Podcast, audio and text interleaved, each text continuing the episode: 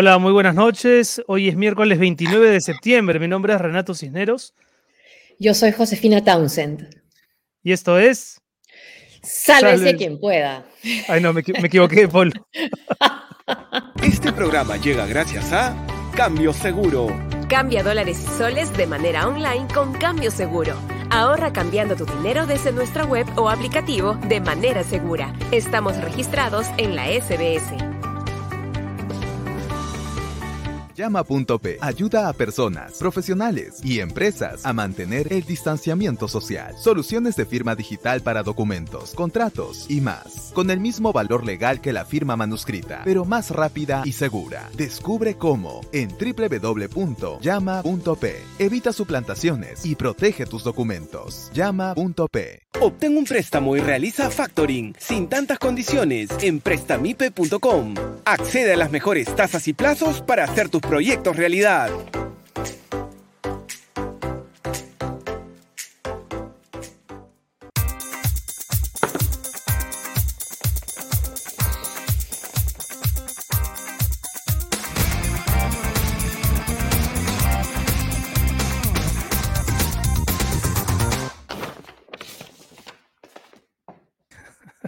Siete de la noche con tres minutos. ¿Cómo están amigos? Bienvenidos. Estamos transmitiendo en vivo para Facebook, YouTube y también para Twitch. ¿Cómo estás, mi querida Josefina? ¿Me extrañaste o no? Mejor no me respondas. Sí, sí, sí, sí. sí, te extrañamos aquí en el programa, pero estuvo Heidi con nosotros. Un beso para, este, un beso para Heidi. Yo también los extrañé, no solamente al equipo, sino también a nuestros seguidores, que ahorita seguramente van a empezar a saludar. Antes, ¿qué te parece si les damos las gracias a nuestros auspiciadores, a nuestros gentiles auspiciadores. A ver si los tenemos por ahí. Ahí está, cambio seguro, cambia dólares online en cambioseguro.com. Sube el dólar, ya llegó a su pico histórico. Todos los días alcanza un nuevo pico histórico, pero de todas maneras, si van a cambiar, que sea en cambio seguro. Pueden hacerlo descargando la aplicación en Google Play o en el App Store. Usen eso sí el cupón de descuento SQP para obtener un tipo de cambio preferencial. Gracias, cambio seguro. Y gracias también a llama.p ayuda a personas, profesionales y empresas a mantener el distanciamiento social, soluciones de firma digital para documentos, contratos, boletas de pago y más con el mismo valor legal que la firma manuscrita. Pero esto es más rápido y más seguro. Evita suplantaciones y protege tus documentos. Descubre cómo en www.llama.p. Muchas gracias, llama.p. Y cerramos agradeciéndole a Prestamipe Soluciones de Financiamiento para tu empresa, préstamos con garantía hipotecaria desde 20 mil hasta un millón de soles, factoring para tu empresa 100% digital en menos de 48 horas. Muchas gracias, Prestamipe. Y también le agradecemos a nuestros principales auspiciadores, a nuestros seguidores, ¿no? que a través del Patreon, de lo, del Yape, del Plin, también nos, nos ayudan, nos dan su amor. Así es, nos siguen. Y nos dan ideas también cuando nos reunimos y acá hay ideas, además de, preguntas eh, que nos llegan también para nuestros entrevistados. Ahí está el código QR para que nos puedan escanear también y hacer algún aporte a esta transmisión.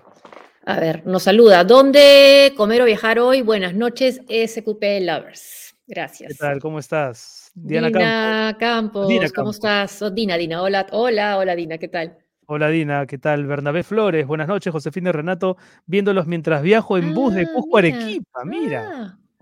Grande Bernabé, ¿ah? un abrazo, un abrazo. Karim siempre nos sigue, sí, gracias Karim, gracias, gracias por seguirnos, por tus tweets también de apoyo, sí, y de difusión. Claudia, Pamela, Pasco, Pasola, Claudia, buenas noches a todos, buenas noches, gracias. Buenas noches, Pamela. Frank Sebastián Luna Gutiérrez, Hola, cracks. Muy buenas noches. Gracias. Gracias, gracias, Frank. Mileva, también. otro clásico del programa, Mileva Marón. Buenas noches. Desde Trujillo. Un abrazo para Trujillo. Luz Valderrama Moreno. Lo que fue el Sólido Norte. Saludos desde México. CD. ¿Cómo estás? Uh, Casey Plácido, se te extrañó Renato, mira, ahí está, tus fans. sí, es verdad, sí lo extrañamos, sí. Gracias, Casey. Ángela Peña, buenas noches, bienvenido Renato. Bueno, tampoco es que me haya ido un mes, ¿no? bueno, algunos programas, sí. me la tenías ahí, me la tenías ya. Vamos con Nola Rice o Nola Rice. Saludos desde Huancayork. Desde York. Desde Guacho, mira. Jaime Jesús Solórzano Broncano. ¿Qué tal, Jaime? Hola. Arequipa, sí. Hola, Wilfredo, ¿qué tal? Gracias, gracias por seguirnos desde Arequipa. Presto a escucharlos, dice, gracias. Saludos desde Huancayo. Huancayo. Muchas gracias. Desde Piura, Chulucanas, mira, de distintas regiones. Sí, sí, qué bueno. Y pasen la voz en sus regiones también para que la gente se sume a la comunidad. Desde Londres, ah, Un abrazo. Desde Segundo California. Sara Cárdenas, saludos también. Juan Eduardo Jacinto Alejos, desde Los Olivos. Hola, Juan Eduardo. David, saludos desde Ica. David, gracias. Ahí está.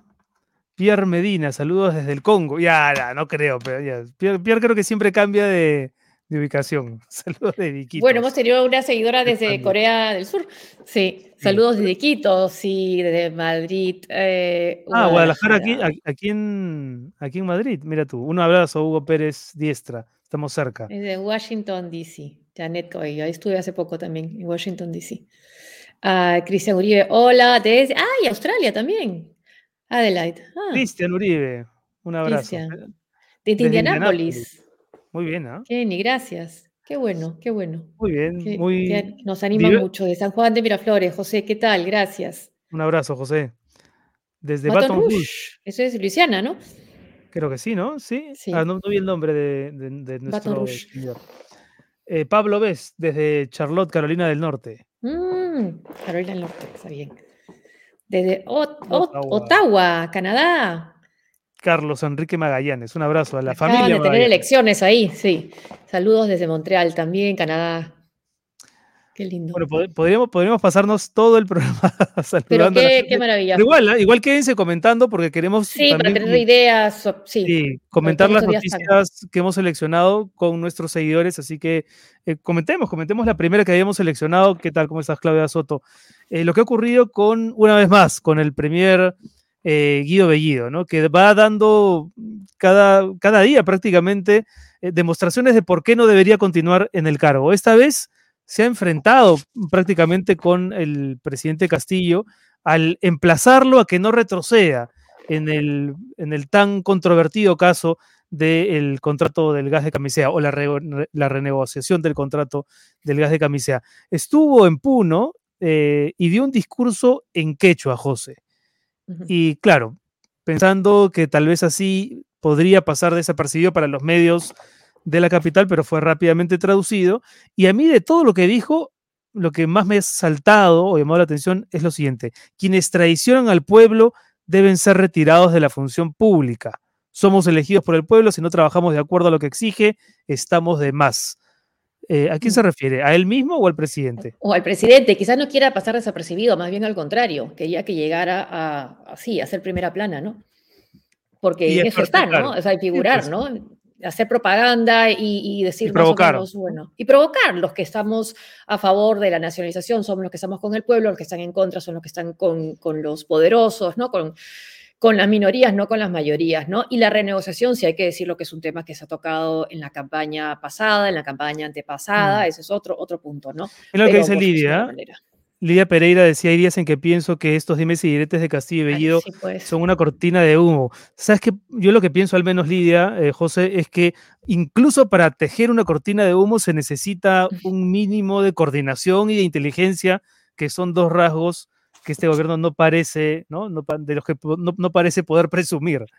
Eh, sí, y además, no sé, es como que nos hemos acostumbrado, hay siempre rumores, va, ya va a salir Bellido, va a salir Bellido, pero, pero no sale y ahí está. Exacto, no hay una respuesta de parte del Ejecutivo ante estas provocaciones. Y ya no, son solamente las provocaciones de Bellido, ya es, ya es en verdad un todos contra todos, es un pandemonio. Lo digo por esta otra noticia que queríamos comentar también, el comunicado de Perú Libre, el partido de gobierno en contra del ministro de Relaciones Exteriores, Oscar Maurtua. Y que también habría que ver si lo firman todos o no lo firman todos, porque a mí parece que es un del ala de, que sigue a, Vladimir Cerrón, ¿no? que además que su, vocero es el hermano de Vladimir Cerrón. Y entonces, eh, claro, piden que, que dimitan a sus cargos el canciller y el vicecanciller por trasgredir el artículo 118, inciso 11 de la Constitución Política, que es la que señala que el presidente es eh, quien dirige la política eh, exterior del país. Y claro, aquí lo que pasa es que todavía no se ha recuperado, creo yo, de la... Primero es el tema de Venezuela, que es un tema ya eh, de bandera de la, del grupo de Cerrón, y dos, creo que no se han recuperado de la salida eh, de Béjar, ¿no? De Héctor Béjar, ¿no? Que, ha perdido. Sí, y ah. creo que con el viaje, solamente un punto más, que con el viaje me parece que se ha reforzado una vendría a ser, pues, no sé, un grupo de influencia, una ala de consejos que le dan al presidente que no está ni siquiera del lado de los maestros que están representados en el Congreso, ni tampoco eh, del lado de los serronistas o las personas que están con, con Bellido y Cerrón, sino sería más bien de quienes lo han, eh, se acercaron a él en la segunda vuelta. Por ejemplo, Manuel Rodríguez Cuadros podría ser que también tenga una influencia ahí, o el mismo Harold Forsyth, los dos tienen un puesto eh, de, embajadores en este momento en Naciones Unidas y en la OEA. Entonces creo que también puede ser por ahí esa influencia la que está en... Y, y por supuesto, el nombramiento de Oscar Maurto, que está más vinculado a ese sector, ¿no? O bastante más. Entonces también ahí puede ser en realidad están sacando este comunicado por unas declaraciones que dio el canciller en la Comisión de Relaciones Exteriores del Congreso. Fue para, para que le preguntasen sobre la reunión del presidente Castillo con Nicolás Maduro eh, durante la CELAC en México.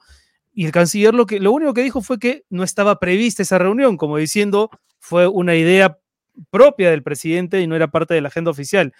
Y lo que señaló el vicecanciller, también consultado por los congresistas, fue que el Perú no reconocía como legítimas a, las autoridades en, eh, Venezuela, ¿no? Entonces, eso no les ha gustado pues, a los peruposibilistas, que más bien han dicho, oye, ¿cómo no lo defienden al presidente? Si se reunió con Maduro, este, digan un, algo un poco más un, poco más a favor suyo, ¿no? Es lo insólito, ¿no? O sea, lo, llama la oposición, ¿no? Para que vaya al Congreso a explicar. Y, quien pide la salida es, el oficialismo. Así es, así es, no se entiende. Bueno, y lo otro es que, por supuesto, mañana va a ser interpelado el ministro de Trabajo, Iber Maraví, el tan polémico ministro ah, Maraví, a partir de las 9 de la mañana, se presentará durante cuatro horas en una larga sesión en la que no sabemos si, por muy documentadas que sean sus respuestas, podrá salvarse de una censura que se viene cocinando ya, Josefina, ¿no? Hace un buen rato ya. Porque claro, ahí sí lo van a defender, eh, si no toda la bancada, por lo menos eh, la facción que está relacionada más cercana al presidente. No vimos acá en la entrevista que tuvimos eh, con Heidi, que le hicimos a la congresista del Cusco, Katy Huarte, que ella pues defendía a rajatabla a, a Iber Maravín, ¿no? que es del grupo más bien de los maestros. Y tampoco hemos mencionado, antes, que, antes de irnos a la entrevista con Ángel Páez, bueno, Alejandro Toledo está un paso más cerca de llegar a ser juzgado en nuestro país, ¿no? Y lo que ha dicho el fiscal eh, Vela es que tiene dos pedidos de prisión preventiva, o sea que lo probable una vez que se dé esa llegada sería que vaya a prisión. La pregunta sería si es que también cambia de prisión a Alberto Fujimori y ya no está en la mm. DIROES, por lo que ha dicho el ministro de Justicia, Aníbal Torres, que ya no puede seguir una cárcel dorada, entonces si van a coincidir en una cárcel común, Alejandro Toledo, si, cuando, si es que llega a ser una vez que se ha sentenciado, y Alberto Fujimori. Eh, Qué ironía de Perú, claro, de Perú posible, ¿no? Em, bueno, a ver, vamos con una última noticia antes de ir con, con, Ángel Páez, periodista de la República, que ha seguido muy de cerca el caso de Iber Maraví. Em, esta noticia es increíble, ¿no? La comentamos también hace un ratito. Escuchen esto porque parece ya un, circo con el perdón de, los dueños y actores de los circos. Con 112 votos y sin un mínimo debate, el Congreso aprueba otorgar facultades solicitadas por Alejandro Aguinaga, congresista del Fujimorismo, para investigar todos los hechos de la pandemia. Ustedes recordarán, ¿no? Que en febrero, cuando eh, eh, explotó el caso del vacuna gate, el nombre de Alejandro Aguinaga figuraba entre los favorecidos con esas vacunas irregulares junto con el de su esposa. Es decir, uno de los que se benefició irregularmente con la vacunación va a ser el que investigue todos los hechos de la pandemia el que preside la comisión, que va a tener atribuciones de comisión investigadora, porque él preside la comisión de fiscalización, el gato de despensero, ¿no? Totalmente, totalmente. Y, la idea no era mala, ¿no? O sea, yo sí creo, y creo que incluso lo conversamos en la campaña, habían propuestas como la del expresidente Ollantumala para que hubiera una comisión de la verdad. El congresista Ed Málaga también había propuesto que se discutiera eso en el Congreso, pero de esta manera es un ejemplo típico de cómo convertir una buena idea ¿no? en, una, en una pésima eh, solución. Pero en fin, vamos a conversar con Ángel Páez y antes de entrar con Ángel, queremos escuchar un fragmento nada más de la entrevista que hoy le brindó a Radio Exitosa el, ministro Iber Maraví para a raíz de esta declaración empezar nuestra conversación con nuestro eh, colega. y colega. invitado. A ver. No tengo una denuncia ni siquiera por haber molestado a una mosca. En resumen, Iber Maraví sostiene ser inocente de todos los cargos que le imputan. Mira, es que para eso existe administración de justicia. ¿O es que la intención es a mí no me importa lo que dijo el fiscal, no me importa lo que dijo el juez. que haya logrado cabrear a la justicia. Es decir, ah, puede haber, ah, uno puede haber sido el sendero y, pero, ¿cómo puedes, pero ¿cómo puedes cabrearlo trabajando, estudiando dos carreras, una maestría, luego volviendo a Ayacucho, trabajando en dos instituciones? ¿Eso es cabrear? O sea, ¿qué se pretende? En realidad, en el fondo de todo esto, lo que se dice, ¿sabes qué? Para nosotros lo que la justicia hizo contigo, o sea, lo que dijo el Ministerio Público, lo que hizo el Poder Ya, listo, suficiente, Sí, vamos con Ángel. Vamos a escuchar a, Ángel Páez, periodista de la República. Eh, ¿Cómo estás, Ángel? Bienvenido. Hola, Ángel. Qué gusto de verte. Gracias, también. Muy buenas noches, Josefina. Muy buenas noches, Renato. Y a todos los oyentes.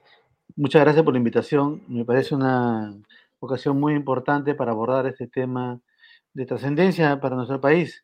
Eh, y, en relación precisamente a lo que dijo Iber Maraví, escuché atentamente su versión de los hechos ahora en la mañana. Mm. Y este, para empezar, me parece muy importante que el señor eh, Iber Maraví haya, se haya eh, allanado a una entrevista con un periodista y ofrecido su versión de lo que ha sucedido. Sin embargo, tengo que decir como un periodista de investigación que se ha documentado sobre lo que ha ocurrido, es que el señor Maraví no ha dicho toda la verdad, ¿no? Por ejemplo, él afirma eh, que una de las personas que le imputó haber pertenecido a una de las células seminales de Sendero Luminoso en 1980 y 81, ¿no? Sí. es la época en que se inaugura entre comillas, las acciones terroristas del Señor Luminoso, es una persona, Alfredo, eh, Alfredo Silvera Flores, que luego, sí, que luego se rectificó ante las autoridades y dijo que a raíz de una serie de torturas, patadas, empujones, palazos, puñetazos, dijo que no era verdad que era senderista, como originalmente había dicho, y que tampoco era cierto que eh, las personas que había mencionado, entre ellas Iber Maraví, porque hay que decir en claro eso, ¿no? Este señor no solo acusó a Iber Maraví, sino otras personas más, entre ellas a Edith Lagos y otros más, ¿no? No era verdad porque fue víctima de torturas. Ahora, esta versión, por ejemplo, Ángel, ¿no? De que estas personas que supuestamente lo mencionan en los atestados policiales, Juan Alarcón y Alfredo Silvera Flores, declararon ante un juez que dieron nombres ante la PIB en, ese momento tras ser agredidos y torturados. ¿Esa versión a ti te parece eh, no creíble, es posible, pero no coincidiría con los datos que tú tienes o se, o se cae de plano?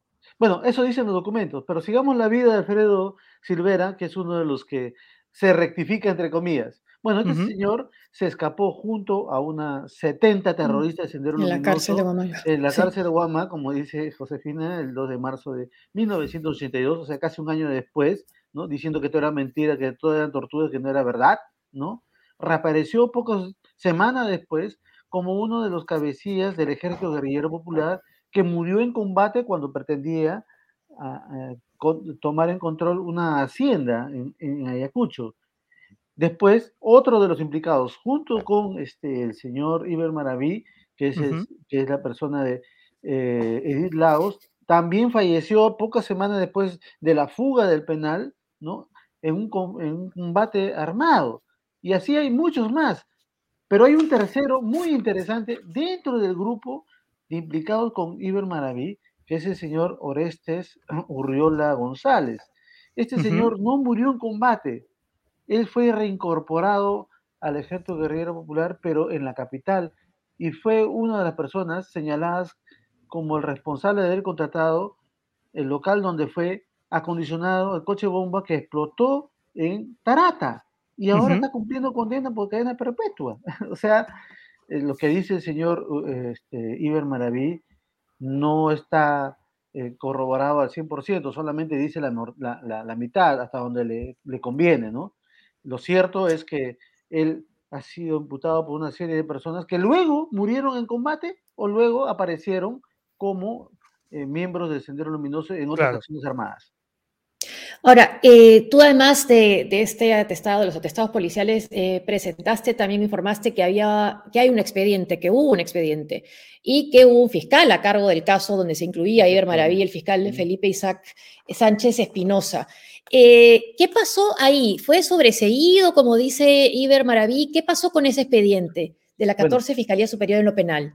Buen punto. Para empezar, Iber Maraví, cuando comenzaron a aparecer estos atestados policiales y estos informes de la fiscalía, dijo: Yo nunca fui enjuiciado, yo nunca fui procesado, pero el día de hoy finalmente aceptó: Sí, fui procesado, este, me buscaron, hice tales cosas por acá, por allá, ¿no? Etcétera, ¿no?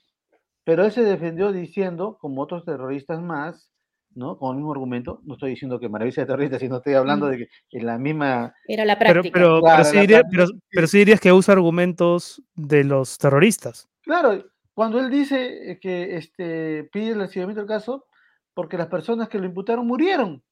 Hmm. Los mataron. Hmm. O desaparecieron, ¿no? Y entonces, evidentemente, era un argumento de esa época, de ese periodo, que todos los sentenciistas decían, sí, lo torturamos por acá, que por allá pero luego reaparecieron. O sea que hay un incidente muy importante que es la fuga del penal, en la que todas esas personas que de alguna u otra forma imputaron a Iber Maraví, se fugaron y se recuperaron a Sendero Luminoso. Y no solamente estoy hablando de uno, dos, tres casos, estoy hablando de un caso en particular que es este señor Oreste Zurriola, que también se fugó, pero reapareció el año 92 para ser protagonista de uno de los peores ataques terroristas en la capital. Claro. la, claro. Que es la, calle Caracas, ¿no? Ahora, Ángel, em, él en otro momento de la conversación con, Nicolás Lucar, ¿no? muestra papeles diciendo que no tiene papeles, según él, tramitados en, septiembre, hace, hace un mes, eh, donde se precisa que no tiene antecedentes policiales, que no tiene antecedentes judiciales.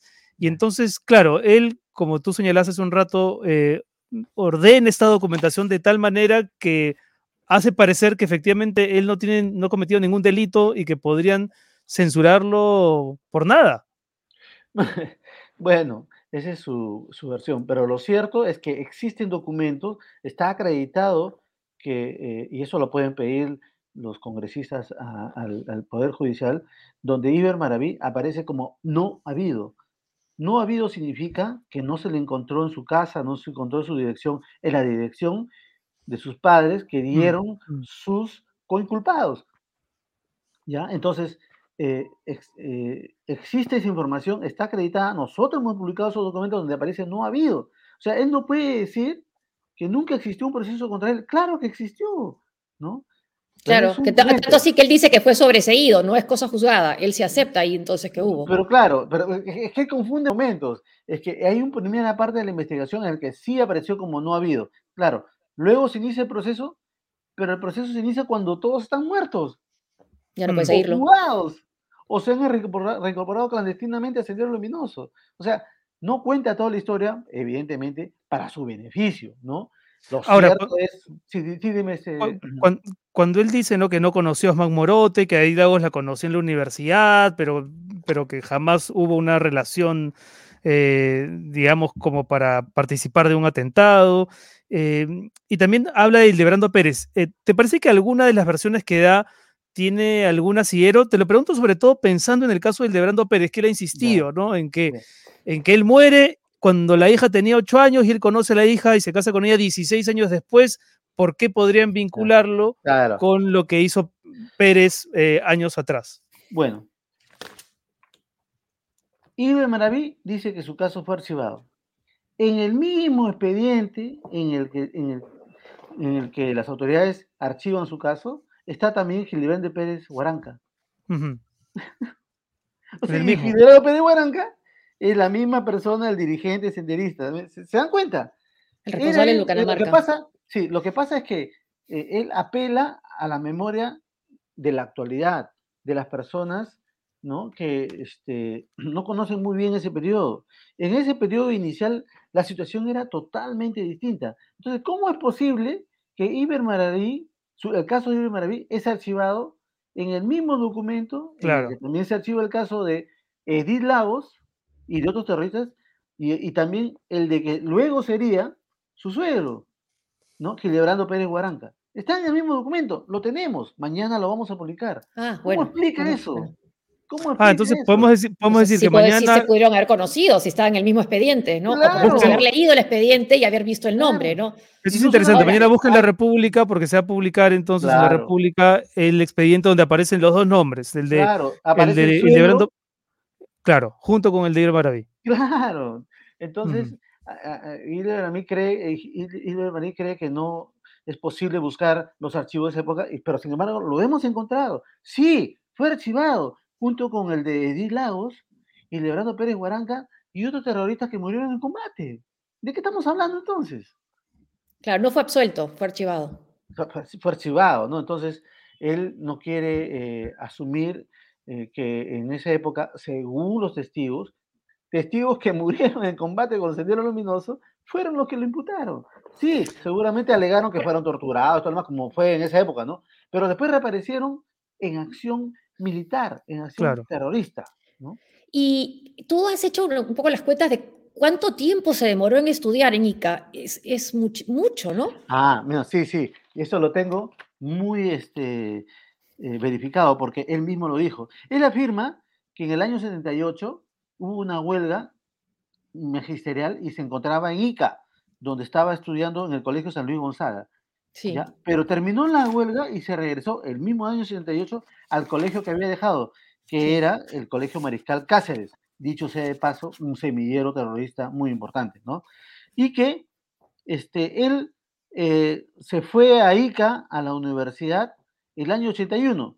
Entonces estamos hablando del año 79-80 y parte del 81 en el que él continuó en Ayacucho. Y coincidentemente, los testigos que le atribuyen haber participado en acciones terroristas hablan de su presencia como uno de los miembros que, estuvo presente en las este, en estos comités de preparación para la lucha armada y que entre ellos estaba también su tío y que en el año 80 y 81 participó en estas acciones terroristas. Precisamente coincide con la época en la que él estuvo en Momanga, como él mismo lo mm. ha afirmado, y que recién a mediados del 81, porque él dice que ingresó en agosto del 81 a la Universidad San Luis Gonzaga de Ica a estudiar. Entonces hay coincidencia de datos, ¿no? Entonces estamos hablando de una persona que está reconociendo fechas que, que a su vez eh, encajan perfectamente con las imputaciones que hacen sus ex compañeros hmm. o presuntos compañeros de Sendero Luminoso en aquel periodo. Ahora, Ángel, si ha sido el señor Maraví imputado por terroristas, si su nombre figura en el mismo expediente de, también de, terroristas, si estudió en un semillero terrorista, eh, ¿qué falta para decir que Iber Maraví es terrorista? Bueno, lo que pasa es que en ese año, en el año, este, se incorporó la primera norma por delitos de terrorismo y este, a estas alturas esos delitos ya prescribieron, ¿no? Pero acá estamos hablando de una cuestión ética y política. política y de transparencia, ¿no? Y decir, sí, señores, en esa época me imputaron, me dijeron tal cosa, para que participé acá, ya me equivoqué, como dicen muchas personas, ¿no? Pero ahora soy un demócrata, estoy desligado de esas acciones, pero no sucedió eso. Después de, lo que estamos relatando, él se casó con la hija, ¿no? 10, 15 años después, con la hija, con uno de los notorios fundadores de Sendero Luminoso, Sendero Luminoso ¿no? Que es este, Gilberto Pérez Guaranca y firman el planillón para que sea partido político Movadef, eh, su, su suegra y, y después, hoy día publicamos declaraciones de tres profesores que fueron dirigentes de SUTED en Ayacucho, que confirman que él fue fundador de CONARE, un organismo de fachada de Sendero Luminoso. Entonces, hay una vinculación de hechos que el señor Maraví no, no reconoce, ¿no? Él dice que la prensa que publica o divulga estas investigaciones es prensa de ultraderecha, que son enemigos del gobierno, ¿no? Pero lo cierto es que nosotros estamos hablando de evidencia documental, evidencia testimonial, no son inventos, no son opiniones, ¿no? Ahora, Ángel, Sí. Eh, eh, eh, para, para, terminar, porque estamos con el tiempo un poco ajustado, ¿qué crees que vaya a ocurrir mañana? Porque el señor Maraví, hemos visto, está dispuesto a llevar voluminosa documentación al Congreso para ofrecérselas a los parlamentarios. ¿Tú crees que los parlamentarios necesitan cotejar las cosas que ha sacado la prensa en estas semanas con lo que pueda mostrar Maraví mañana o ya tienen el voto de censura listo? es, es muy difícil saberlo probablemente sea censurado porque el señor Maraví no fue transparente desde el primer día. El primer día debió decir, la prensa no dice la verdad, o debió reunirse con los medios que tenían esta información y decir, acá están los documentos, fui absuelto, o no fui acusado, o me archivaron el caso, listo, y se aclaraba. Pero no, le ha pasado casi dos meses en, esta, en este vaivén y ahora va a pretender demostrar su, su inocencia, pero lo cierto es que el señor todavía tiene muchas cosas que aclarar y que lamentablemente el señor Pedro Castillo no ha tenido una, no ha tenido una acción acorde con la situación particular del señor Iber Maraví, y porque tienen una relación muy íntima, porque ellos fueron dirigentes sindicales, ¿no? y creo que los resultados de lo que va a suceder en el Congreso van a impactar directamente, lamentablemente también, directamente, pero desde un punto de vista lamentable, con el presidente eh, Pedro Castillo, que lo ha defendido, no ha aceptado su carta de renuncia, ¿no? Muy bien, Ángel, muchísimas gracias por, estar con nosotros. Y mañana lea La República, que se va a, publicar no, el expediente donde aparecen los dos nombres, el de Gildebrando Pérez Guaranca y el de Iber Maraví. Muchas gracias. Gracias. gracias. gracias. Muchas gracias. Muchas gracias. Por cierto, nos olvidamos de comentarlo al inicio, José. Eh, la cuenta de Twitter del Ministerio de Trabajo viene siendo ah, utilizada como una suerte de, canal propagandista o, un canal proselitista del ministro Maraví, porque de pronto han empezado a aparecer testimonios de sindicalistas, ¿no? Opinando, opinando sobre la interpelación, por supuesto, muy a favor del ministro, ¿no? ¿De cuándo? es, el, Ministerio de Trabajo de los peruanos, no, no es el canal de... Y se busca, claro, crear trabajo, no mantener en el trabajo al ministro actual, ¿no? Esa no es la función. Así es. Así es. Bueno, vamos con nuestros invitados centrales, los habíamos anunciado más temprano en todas las redes. Estamos con Juan Carlos Zafur y con Fernando Tuesta, TNT. ¿Ah? Hola, hola. ¿Cómo están? ¿Qué tal? Hola, hola, Juan Carlos, ambos, hola Fernando. Ambos amazonenses. Amazonenses somos. Tradición familiar.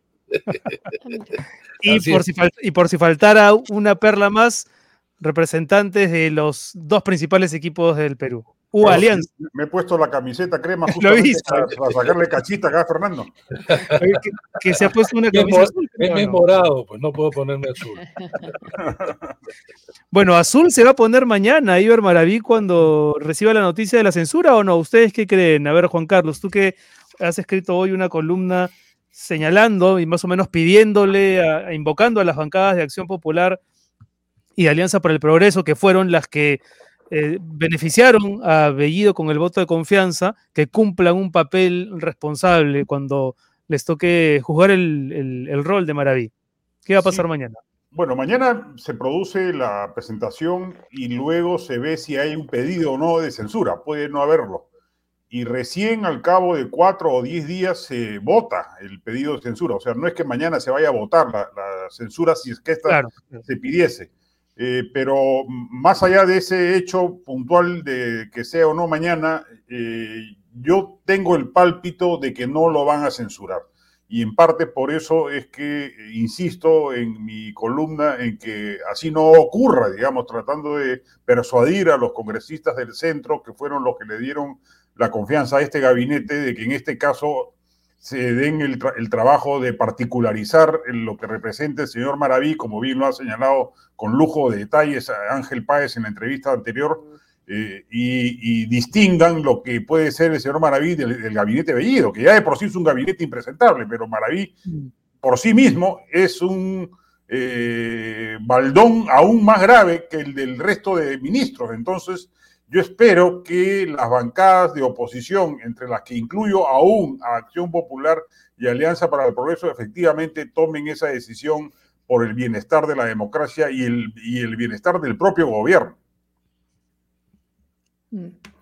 Fernando, ¿tú qué, escenario ves este, mañana? Además, todo lo que puede pasar en estos días, desde que se presenta hasta que finalmente se decide si se interpela o no, si se censura o no. Bueno, es la primera oportunidad de, un enfrentamiento de esta naturaleza entre los poderes, ¿no? Eh, y Maraví es casi emblemático. Yo la verdad no estoy tan seguro que el Congreso vaya a pasar por alto. Es probable que, ocurra lo que señala Juan Carlos, pero a veces el propio Congreso nos, da sorpresa, ¿no? Y, la verdad que la censura de Maraví no constituye un peligro para el Congreso. Sí creo que podría ser eh, una buena señal de cómo ponerle también límites al, al gobierno. Al presidente directamente, en este caso, ¿no? Porque es de su, Claro, puede ser del sector del presidente, ¿no? Ese es el otro problema. Eh, Maraví no es exactamente, pues, del sector, eh, digamos, más radical, que le ha traído más problemas al gobierno. Claro, acá no se trata de buenos y malos, ni mucho menos, ¿no? Hay mm. coincidencias varias, ¿no? Pero en lo que respecta a, eh, muchos frentes, indudablemente el, sector de, Cerrón es el sector quizá más eh, perturbador y corrosivo. Maraví no está en ese grupo, pero como repito, acá la cosa no es tan clara eh, entre un sector beligerante y un sector, eh, digamos, este, limpio. Eh, y ahí está el caso de Maraví, ¿no? Caso de Maraví y otros más. yo creo que no, no, no, no estoy muy seguro. No, no podría yo apostar a decir que, que lo censuren o no. En todo caso, sí lo van a hacer arar mañana como generalmente ocurre, ¿no? Pero más aún en el caso de Maraví, que tiene una mochila tan pesada que cargar. Ahora, pero, a ver, para, para eh, eh, me, interesa el punto de vista de ambos, pero esta tesis de Juan Carlos respecto de, de, que sí crees tú, Juan Carlos, que se salva eh, Maraví, ¿A cambio de qué exactamente? ¿Tú crees que la cabeza de Bellido puede ser parte de la negociación para salvar a Maraví? tanto que se viene comentando en las últimas semanas que Daniela Bugatás podría reemplazarlo, que Verónica Mendoza tomaría el, premierato. ¿Crees que Bellido podría jugar algún tipo de rol en estas negociaciones? Mira, yo creo que el gobierno ha tomado la decisión de postergar cualquier redefinición del gabinete que muchos especulaban que iba a ocurrir apenas regresase el presidente de su periplo por Norteamérica. Sí. Eh, eh, eh, y en esa medida yo creo que van a, y han trazado ya sus líneas de defensa con las bancadas más cercanas que le dieron el voto de confianza, como son las de Acción Popular y Alianza para el Progreso. Yo no he visto declaraciones de ninguno de los congresistas, salvo Roberto Quiabra de, Alianza para el Progreso, en el sentido de censurar a Maraví. Eh, ahora, de repente lo que ocurre es una sorpresa inesperada, y es que una parte de la bancada de Perú Libre, la bancada, el sector serronista de la bancada, sí termine votando por la censura a Maraví, porque ya eh, el premier Bellido lo ha querido sacar y, y, simplemente Maraví se ha zurrado en Bellido y se ha respaldado en el presidente para no renunciar o sea, ahí sería difícil que quisiera cuestión de confianza de Guido por un, un, ministro al que no le tiene confianza, ¿no? Exactamente. E, e, esa es, la otra noticia importante. Yo creo que va a servir para poner a prueba si el gobierno tiene la carta de la cuestión de confianza a flor de piel.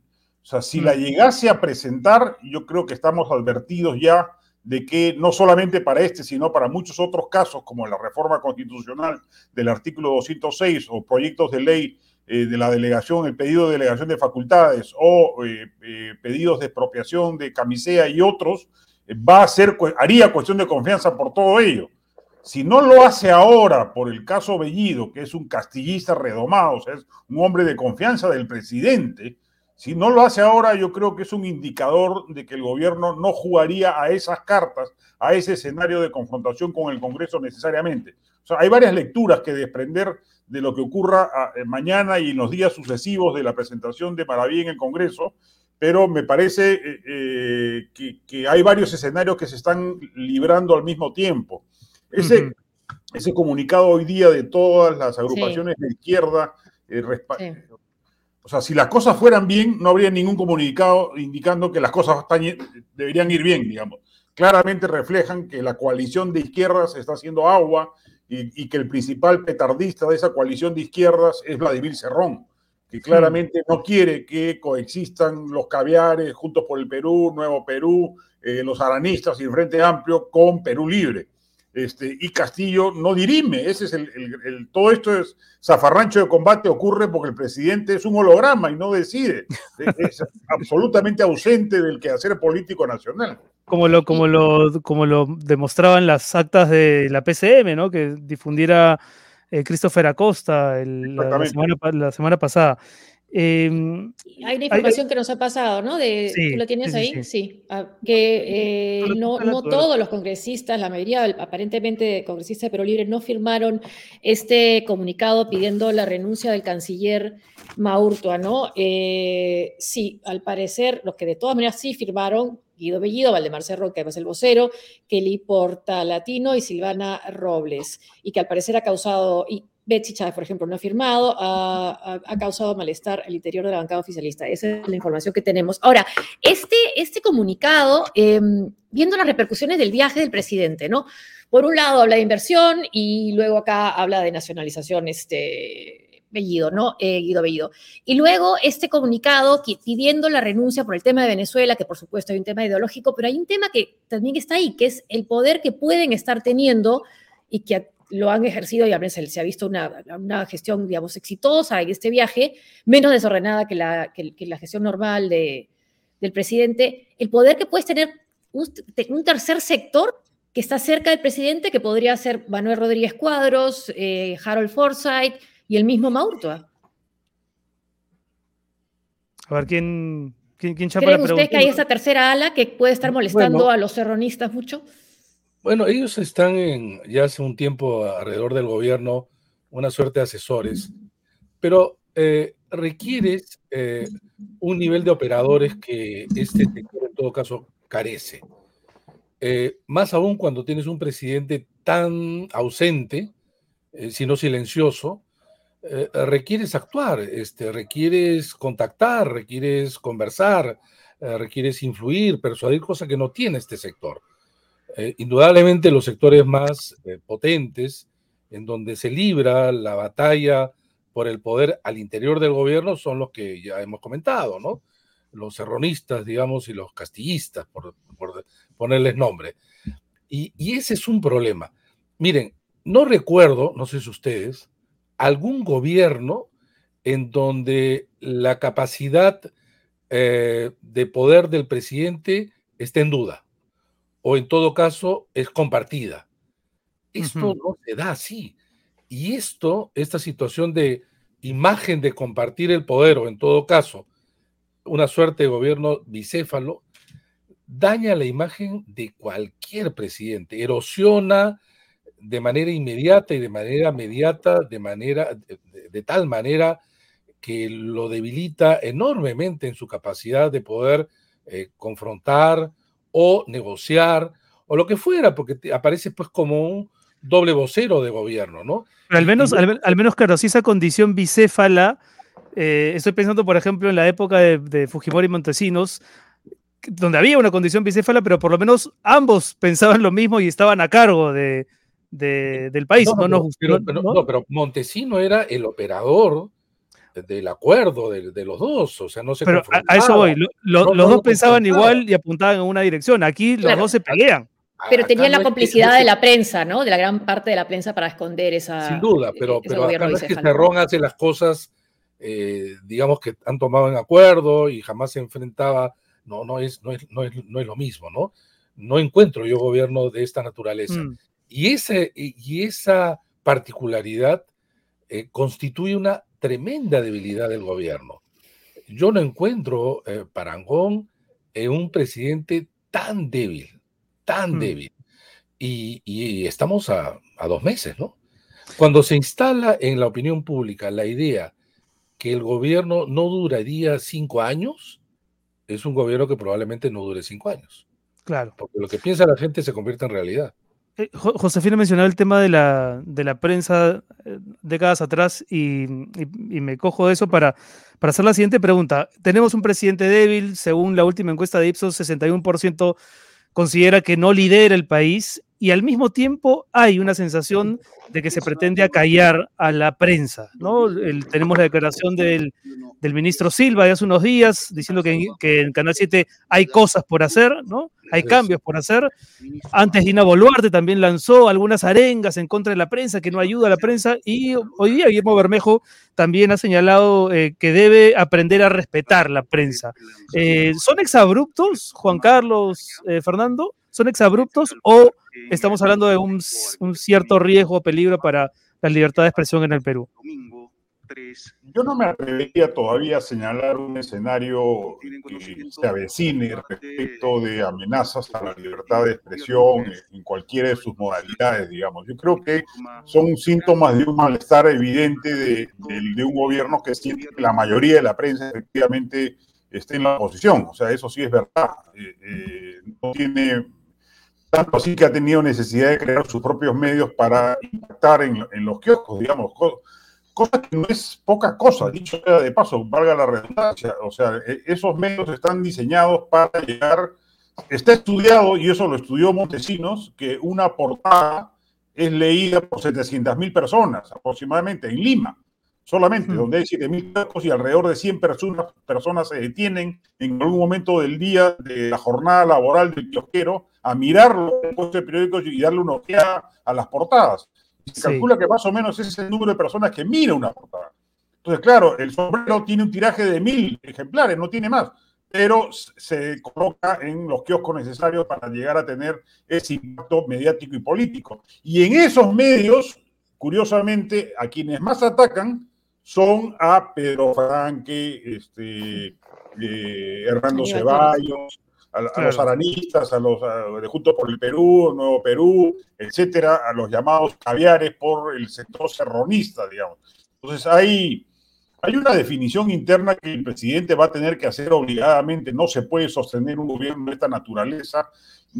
compartir el poder yo agregaría un escenario adicional, no solamente Fujimori y Montesinos, también Ollanta y Nadine.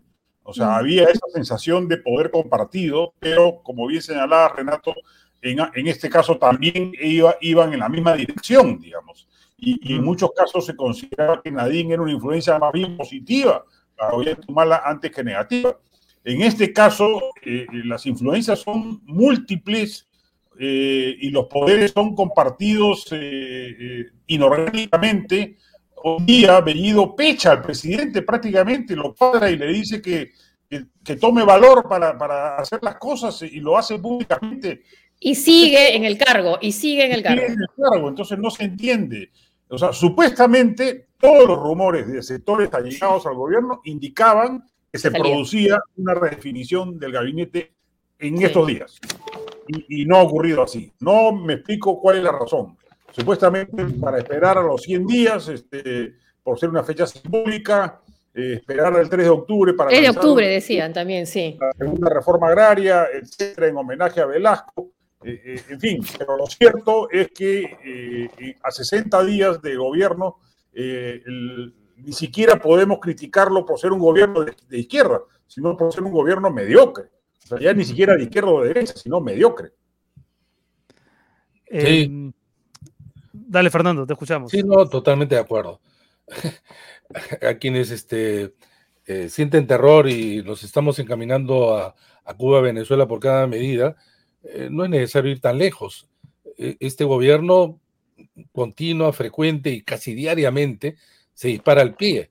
E, es un gobierno que casi no gobierna, es un gobierno, yo diría que hasta mediocre es excesivo para lo que estamos viendo, y, pero también es eh, un gobierno con muchas voces que son grandilocuentes, bravuconadas, a ver, eh, un, segundo, Fernando, un segundo, Fernando, que precisamente tenemos en vivo la conferencia de Guido Bellido. No sé si podemos escuchar un poco, porque me dice el productor que han adelantado que van a pedir cuestión de confianza si es que censuran al eh, ministro Maraví. O que tenga sustento esta interpelación que están planteando a nuestro ministro. Entonces, eso también es un acuerdo nuestro para poder tomar las acciones que corresponden.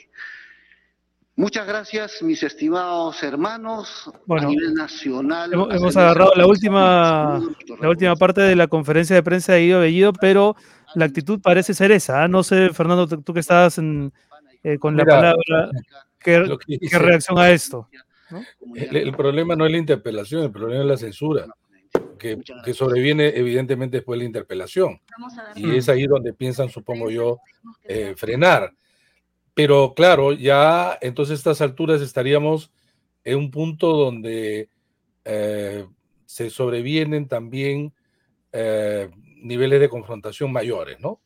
Porque si como ha señalado Juan Carlos hace un rato, van a colocar cuestión de confianza por cada eh, mm, posición del gobierno en diferentes sectores, ya la cosa va a ir a mayores, porque claro, ¿cómo sales desde el lado del Parlamento? De, esta posición. Eh, utilizarlo de la vacancia. Ustedes saben que la vacancia es y se ha usado de manera manipulada, ¿no? que no corresponde eh, el, artículo, famoso artículo de la vacancia, pero eso no importa. En el Perú lo que importa es conseguir los votos necesarios para la vacancia y después, es, y después compones la, la, causal. o, sea, o, sea, tú, consideras que ah, luego de esta nueva pechada de Bellido, el Congreso debería retomar, analizar el, tema de la vacancia que se había abandonado un poco, ¿no? Por lo menos discursivamente. No digo que debería, yo creo que eh, es altamente probable que mm. los sectores más radicales lo planteen. Porque eh, se retroalimentan, pues, ¿no? O sea, eh, ambos sectores, uno y otro, en cada, en cada acción, ¿no? y yo sí creo que, que va a salir de, de todas maneras. Que lo pongan inmediatamente en, la mesa para desarrollarlo. No necesariamente digo esto, pero, pero, pero la vacancia también es una medida y un arma que se va recalentando, ¿no? Y este puede ser un primer momento de aquello que tanto se ha anunciado eh, y que podemos estar delante del primer episodio.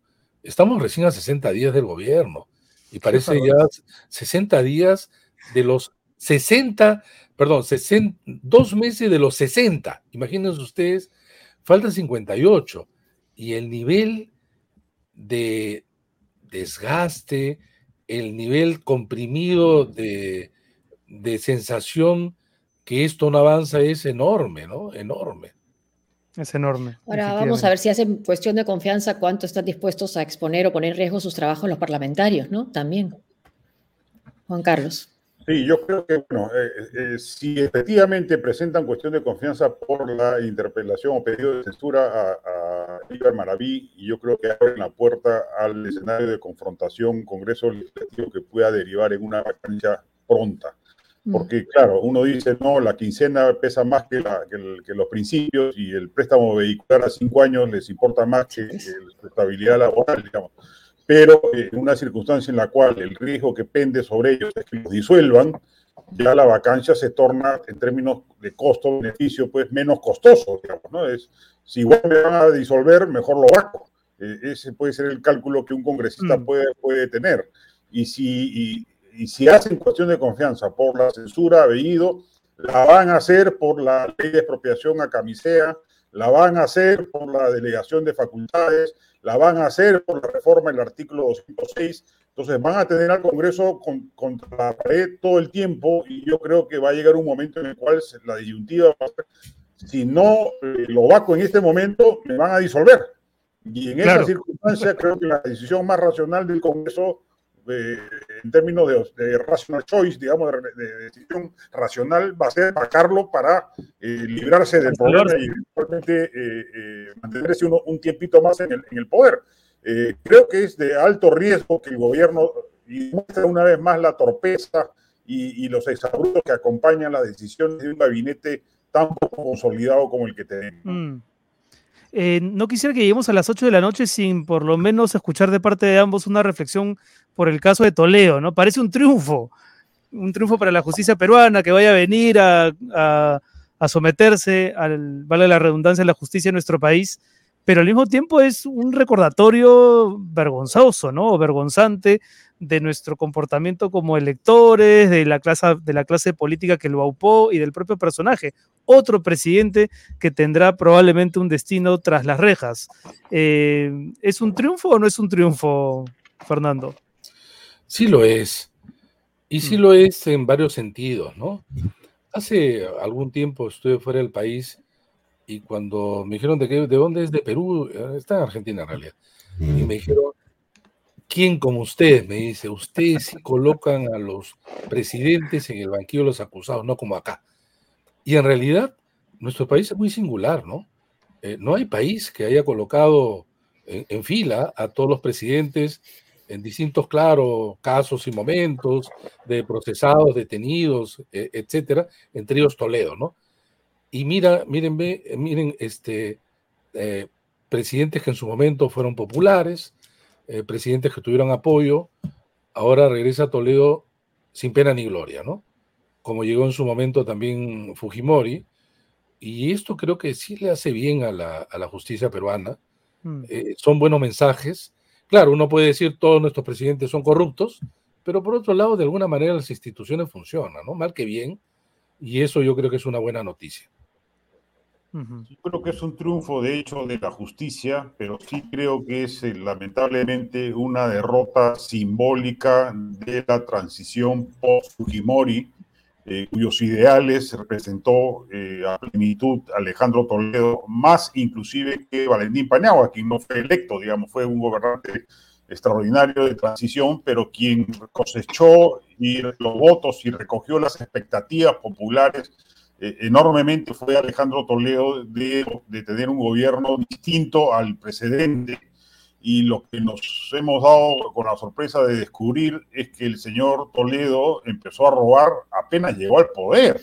O sea, eso es lo que para mí es más, es más devastador, porque en fin, mm. yo puedo entender que los devaneos del poder corrompan a la, el poder corrompe de hecho, de hecho a las personas, y yo puedo entender que eh, al cabo del tiempo la gota orade a la piedra y termina por eh, eh, seducir al más eh, principista de los gobernantes. Pero en este caso, un abanderado de la lucha anticorrupción como él, no había pasado ni un mes en el cargo y ya estaba coimeando con Odebrecht. O sea, entonces, todo fue una farsa. E, ese es, yo creo, lo terrible del mensaje político que queda respecto de la transición ya, ya fallecida, dicho sea de paso, la transición por Fujimori ya murió ya, ya hace tiempo murió, hoy estamos en una etapa absolutamente distinta, pero no deja de, apenarme que un proceso político que debió ser ejemplar en términos de la historia republicana del Perú haya, haya quedado manchada de corrupción como ha quedado la transición post-Fujimori luego de,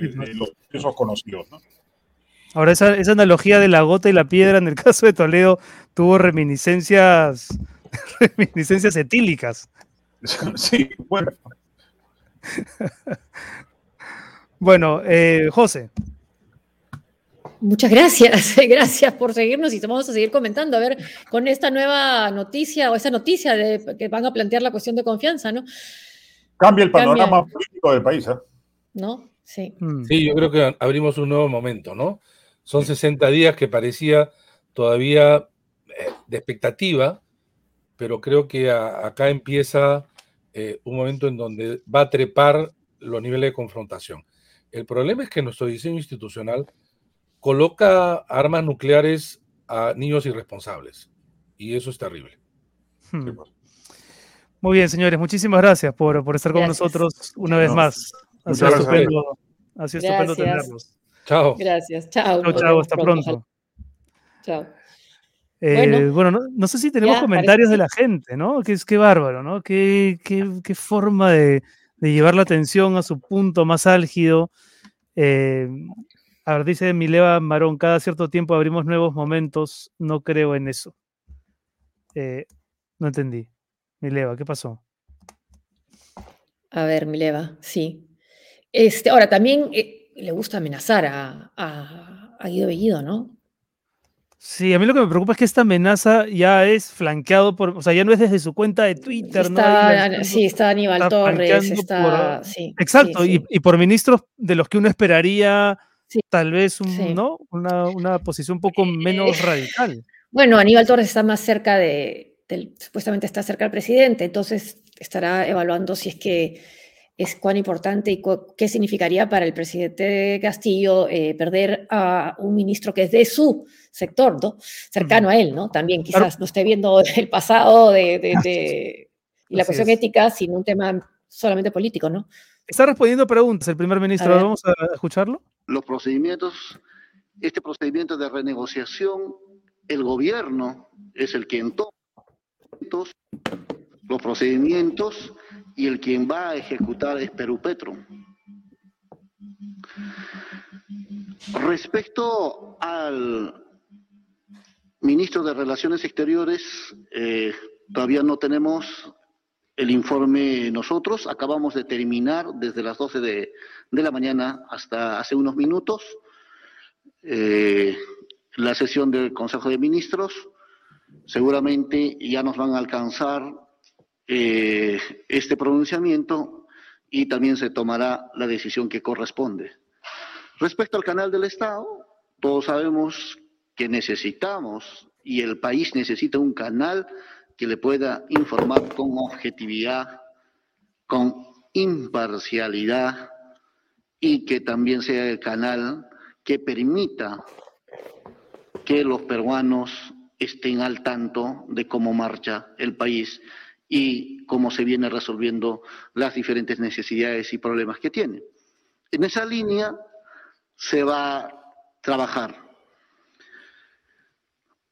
Y por otra parte, mayores detalles, esto ha sido también parte del día de hoy, mayores detalles, hasta que no se llegue a anuncios importantes en tema de esta renegociación.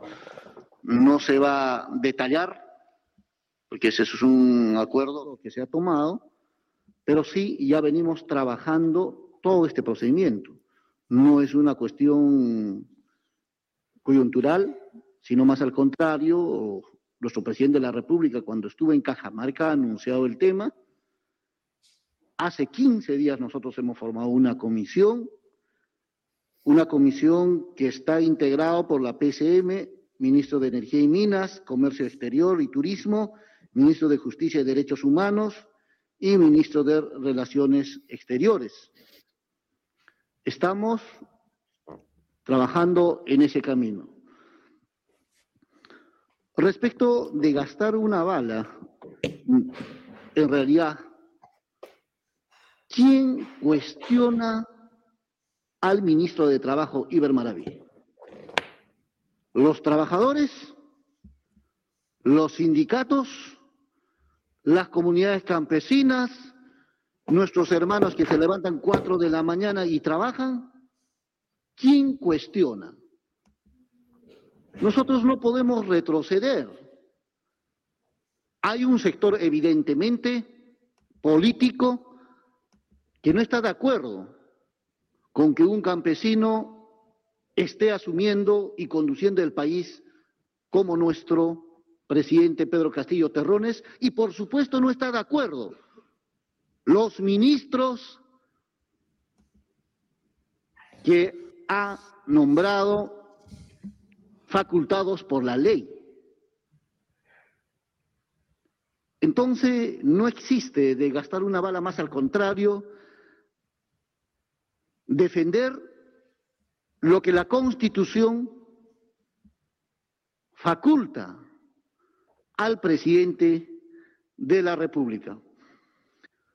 Respecto de en Juliaca, nosotros hemos tenido un problema en nuestro traslado porque nos hemos movilizado por tierra y realmente era un Muy bien, bueno, de una hora y media.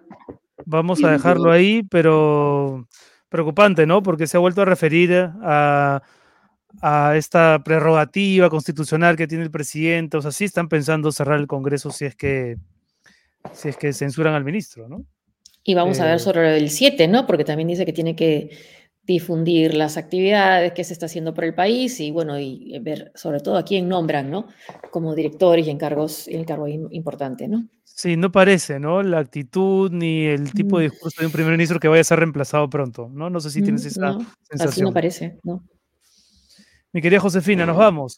Nos vamos. Bueno, pero antes tenemos que agradecerle a ustedes que nos están siguiendo por sus comentarios y sus saludos y, por supuesto, a nuestros oficiadores. A ver, tú empiezas a ver, gracias a Cambio Seguro, do, dólares online en cambioseguro.com. También pueden descargar la aplicación en Google Play o en el App Store. Usen el cupón de descuento para obtener un tipo de cambio preferencial. Muchas gracias, Cambio Seguro. Y gracias también a llama.p, ayuda a personas, profesionales y empresas a mantener el distanciamiento social. Soluciones de firma. Este programa llega gracias Contratos, yo sé. Era, eh, creo que era el, el, el video de, sí, llama, no sé. El tío Soros, nervioso, creo. Para documentos, contratos, boletas de pago y más, con el mismo valor legal que la firma manuscrita, pero esto es más rápido y más seguro. Evita suplantaciones y protege tus documentos. Descubre cómo en www.llama.p. Muchas gracias, llama.p.